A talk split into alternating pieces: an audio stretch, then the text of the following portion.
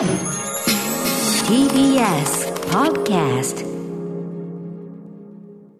時刻は7時47分です。TBS ラジオキーステーションにお送りしています。アフターシックスジャンクション。はい、パーソナリティ私、ラップグループライムスターの歌丸です。そして、はい、水曜パートナー TBS アナウンサーの日々真央子です。さて、ここからは新概念提唱型投稿コーナー。水曜日の企画はこちらシアター一期一会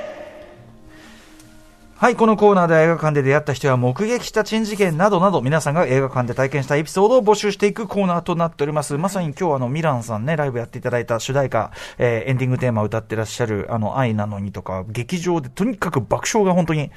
普通に漏れておりまして、やっぱりね、コメディなんてのはやっぱり映画館で見るのが一番だなと思いますね。はい、ということで、えー、行ってみましょう。今回もいただいているラジオネーム、みつろうさんからいただいたシアター一期一会です。あ、日比さんか。あ私、どっち？あ、もういいか。もう俺やる。あれ、はい、ごめんなさい、ごめんなさい。赤ちゃんだった息子と映画館に行った際の一期一会です。はい息子が1歳2ヶ月で保育園に入るまでの間、息抜きを求め、シネコンでの赤ちゃん連れや未就学児 OK の上映会、ママズクラブシアターとかね、ふれあいシネマ、こういう、あの、各、あの、シネコンでそういう試みされてるんですよね。はい。えー、をよく訪れていました。そんな中で一番印象に残っているのが、生後7ヶ月の息子を連れて見に行った、タリーと私の秘密の時間です。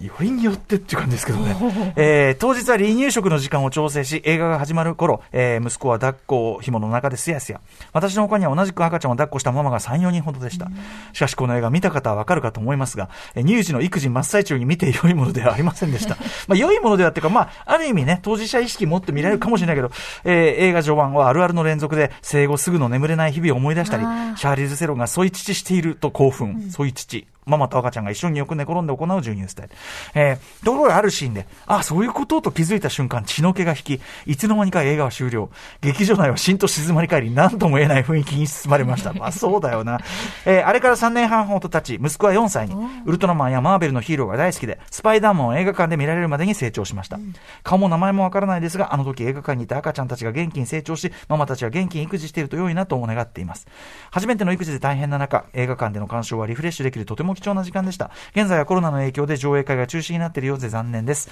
いや、映画館って本当にいいものですね、というね、三郎さん。そうなんです。えっとね、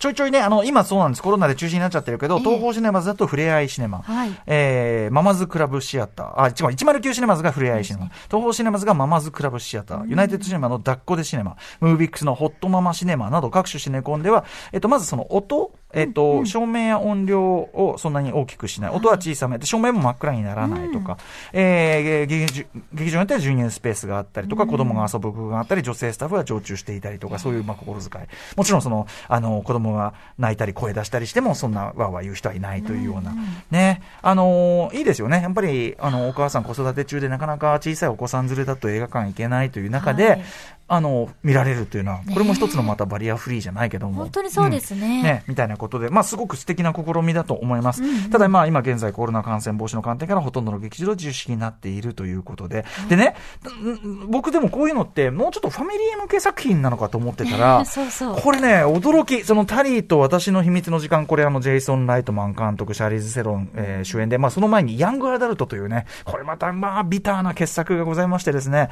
えー私、あの、2018年の9月14日にもこの番組始まってますね。あの、評論して、多分書き起こしも残ってますけど、あの、ネタバレ、確かにしないようにします。みちろさんもおっしゃる通り、中盤というか、途中ある仕掛けがはっきりして非常に苦い話。もともとね、その子育てに、もう疲れ切って、3人目の子供の育児でもう心疲れ切って、ちょっとこう、闇入っちゃってるような感じの主婦がシャーリーズ・セロンで、まあそこにあのベビーシッターが、まあね、現れるんですけど、ええというようなお話で、まあとある仕掛けがあって、ええ結構、でも、同時にそういう、なんていうかな、お母さんたちの、なんていうか、背負わされた、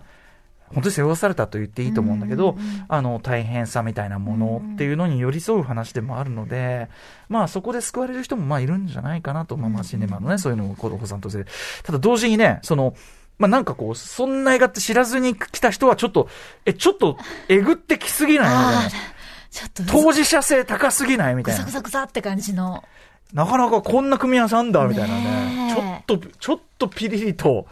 した組み合わせですよね。なかなかそう、びっくりしましたけどね。はい。ということで、あの、またね、あの、お子さん連れてけるそういうね、いろんな試みが、ね、そね。れは再開、ね、だって、まあコロナ対策、いろんな映画館は対策してやってるわけだからね、はい。お子さん、まあ距離離してっていうことで、そんなに人いなければ、うんうんね、限ればいけなくもない気もね、あれでしょうけど、まあ映画館も採算性とかいろいろあるんでしょうけども、うんうん。はい。まあ、再開できるといいですね。ねだって実際に形こうやって大きくなったお子さんたちが今も映画好きになっなのよたって。ね。それすごく大事で、そ憶が、ない時に行ってる経験というか感覚というのは必ず残ってるはずですものね。やっぱりその映画館って暗くなって、まあ、その非日常性がいいところであるけど、うんうん暗くて音がでかくて、まあ、今は、シネコンはそんなことないけど、昔はちょっとこう、怖い雰囲気もあったりとか、臭い汚いとか、そういうのもね、んうん昔はあるところもあった。うん、ってみたいなところで、やっぱその映画館に行くということ自体の楽しさとかさ、うんみたいなことを最初からこう、なんか当たり前のように触れてるってめっちゃいいよね。ねえ、本当に大事な教育ですよ、本当。最初にそのお子さんを一緒に連れてくって結構ドキドキな、こう、あれだと思うな、今思えば。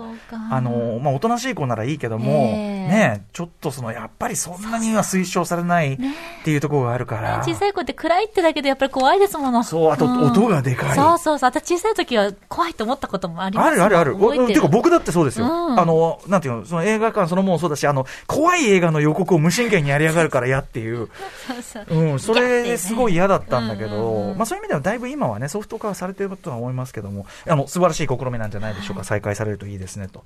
どうだろう？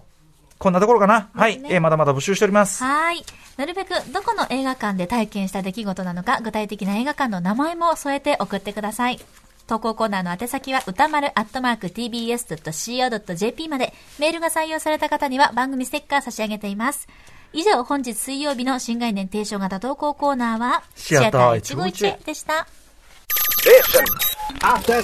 Junction.